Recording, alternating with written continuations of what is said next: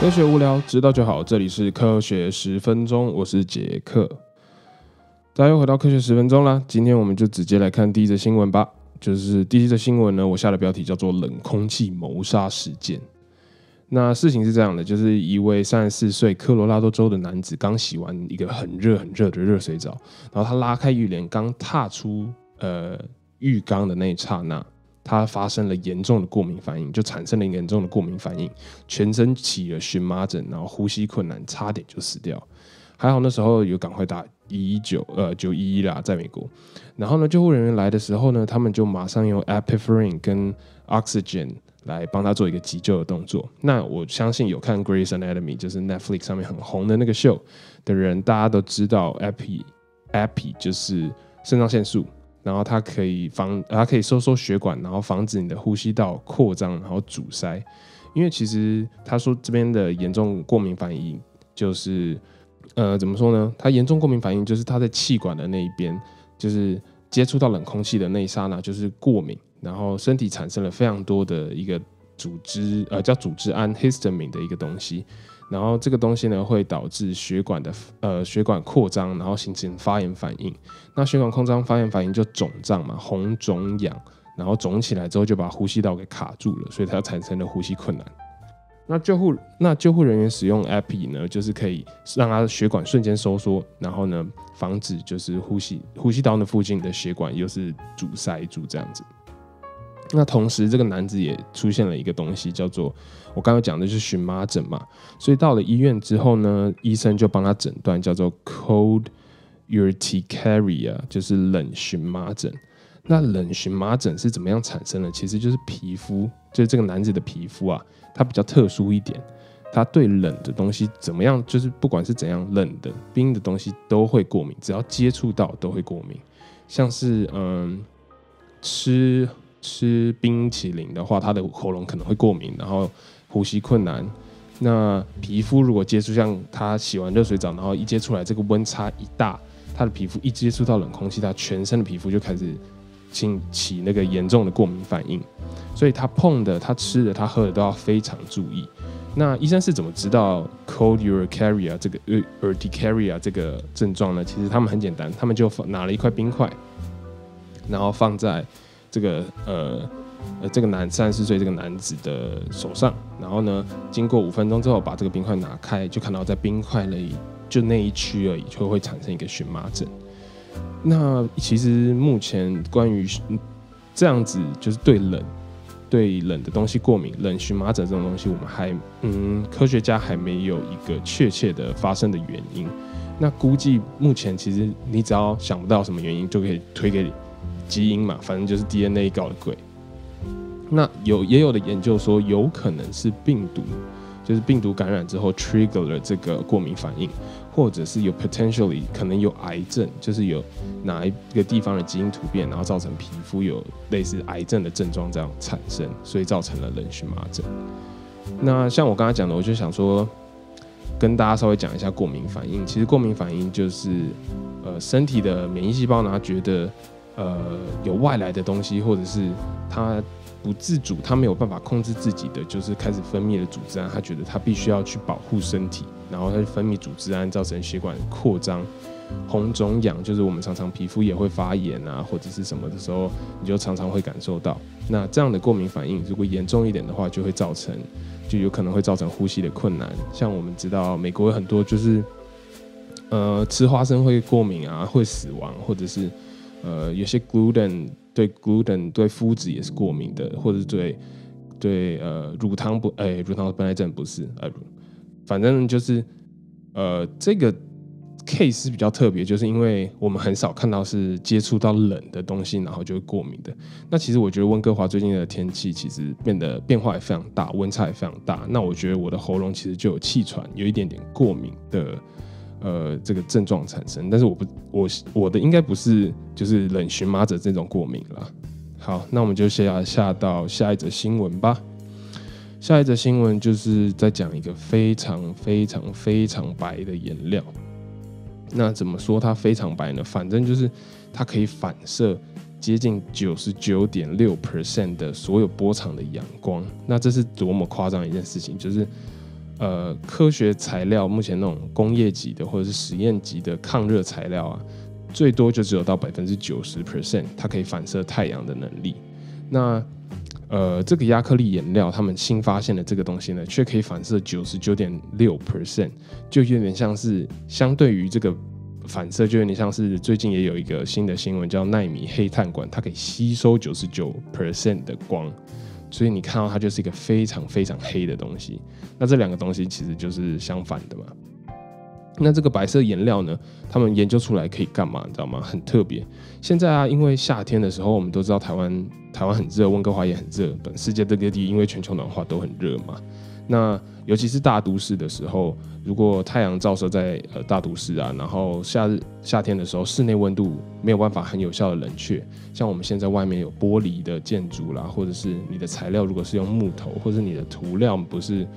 非常抗热的话，你的整个建筑物都要开始吸热，那吸热了之后会造成室内的温度就非常非常热嘛，室内温度很热，你就会想干嘛？人不舒服流汗就会想开冷气，好，开冷气了。开冷气呢，那那些热气跑到哪去？又排回就是都市里面，然后造成了都市热岛效应。这我相信，呃，大家都有听过这个热岛效应嘛。那热岛效应进一步就会造成全球暖化，所以这是一个呃目前急需要解决的一个问题。那科学家研研发出这个非常非常白的颜料呢，呃，他们想说可以把这个颜料。全部都漆在现在所有的建筑物上面，然后就能让建筑物没有办法就是吸收太阳光，没办法吸收它的能量，就整个建筑物就不会变热，那就比较相相对来说的话，室内就会比较凉嘛。那其实呢，这个颜料它是非常高密度的 calcium carbonate 的粒子，呃，我不知道我犯了对不对，就是呃碳化钾，碳化钾的粒子，然后它是非常非常高密度，所以它可以呃所有的波长就是。打到这个颜料上面的时候，因为它的粒子密度过高，所以它就没有办法穿过去，所以就全部都反射出来。所以这也造成它为什么可以反射九十九点六 percent 的光。那他们经过就是做了一个测试，晚上的时候啊，如果没有光，那涂了这个呃颜料的话，涂了这个颜料的房子，在室内跟室外，就譬如说室外零度好了，室内就可以保持有十度，就是高十度这样子的一个。保温的作用。那正中午的时候，我们要讨论就是正中午最热的时候嘛。它其实呢可以保让室内温度比外面低将近两度。虽然你可能觉得体感两度啊不是，虽然你可能觉得两度这个数字看起来不是怎么样，但是我觉得对体感来讲的话就会差很多。假如说体感三十度跟二十八度，其实我觉得就差蛮多的。那他们现在科学家呃发现这个颜料嘛，呃，他们现在唯一要测试的就是耐久度，因为他们不知道这个东西涂在建筑物的外面啊，就是多久会被如果下雨、台风、刮风或者是酸雨这样子的一个情况的话，这个颜料可以撑多久呃，然后不会坏掉，因为建筑物至少也要撑个十二十年、三十年，就是不能一下子就要重涂，一下子重涂，那这样成本太高嘛。那他们希望做做到的就是用这个颜料啊，可以减少全球暖化。可是我我就是查这个新闻查到一半的时候，我就突然想到一件事情。好，你假如说今天它是一个非常非常白的颜料嘛，你把它大都市里面全部的房子你都把它漆成白色好了，你有没有想到一个问题？就是你走出去的时候，你眼睛会被亮到亮到瞎，因为它可以基本上它可以反射。百分之九十九的太阳光嘛，所以太阳光打到那个建筑物就很像镜子一样，直接反射出来嘛。那直接反射出来，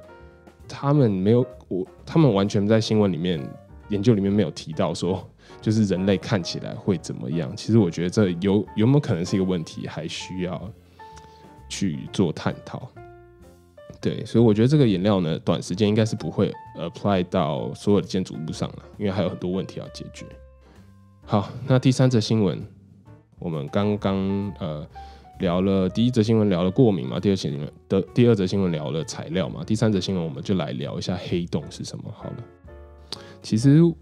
我以前呢就是想要读物理系，那物理系其实探讨就是纯理论物理的话，探探讨的东西就很像我想要讲的就是黑洞或者是上帝粒子，现在很烫的话题，粒子加速器撞出来或者是什么。那宇宙辐射、暗能量这种东西，就是大家现在很夯，可是都无法解决的问题。那我觉得黑洞是从很久很久很久以前就是一个很难的、很很很很难的一个问题，就是黑洞到底是什么？那我们所一般了解的 common sense 是黑洞就是很黑，为什么很黑？因为光线是无法从里面逃脱出来的。那其实有一些呃理论的进程，就是黑洞理论，就是有不同时期有不同样的呃看法。一开始的理论呢，就是如果你接近黑洞的话，其实你会被压碎，像是被拉长成意大利面那样，因为黑洞的中心其实是他们呃科学科学家算出来的啊，或者是呃推论出来的理论，就是科学呃黑洞的中心是一个非常非常极大质量的一个地方，那极大质量就会造成重力的扭曲。那重力的扭曲呢，就会让时空光线跟着一起扭曲，就是大到一定的程度。那这是那个时候的理论啦。后来呢，爱因斯坦跟另外一个科学家纳森罗森提出了一个，就是时空桥梁。在一九八零年的时候提出这样的一个理论：会不会黑洞就像虫洞一样，是可以穿梭到未来，或者是过去，甚至是呃作为一个时空，就是时间机器这样的一个东西呢？可是这个这个这个理论也就是一个理论，因为从来没有被证实，也没有呃没有一个确切的观察方式或者是测量的方式。那其实后来又有一个科学家提提出说到，哦，我们以前说的这些理论都是呃可能是恒星爆炸之后，或者是恒星死亡之后，它的整个质量坍缩成一个非常非常。就是质量非常非常大的一个点，然后造成黑洞嘛。可是呢，依照到现在我们观测到所有的宇宙的或者是太空的观测结果来说的话，我们都没有看到呃一个恒星死亡坍缩，然后产生一个黑洞。其实这我查这个新闻的时候，我就觉得蛮特别的，就是其实我们到现在都没有真正的观察到说哦一个恒星爆炸它死亡之后坍缩，然后变成一个黑洞，其实这是没有观察到的。那后来就有一个呃比较有名的理论，就是越接近黑洞的时候，时间会过得越慢。那越接近黑洞，重力越大，就像我刚才讲的，时间也会扭曲。所以你越接近黑洞的时候，理论上来讲，你你的时间是会过得越慢的，相对于外面来说。那后来到了现代呢，就有一些比较特特别的一些理论，像是摆动。因为我们一般来想说的话，就是有正一定有反嘛，有黑那就有白嘛。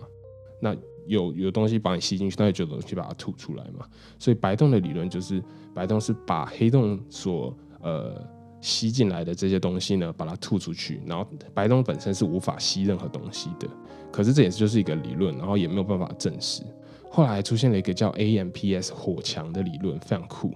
它呢是用量子力学去推估黑洞。那他推估出来的结论是，所有要准备要被黑洞吸进去的东西，在靠近我们所谓事件世界，就是黑洞内外圈的时候，重力场达到一定的强度的时候，所有的粒子都会被燃烧，都会被融化，都会被蒸发，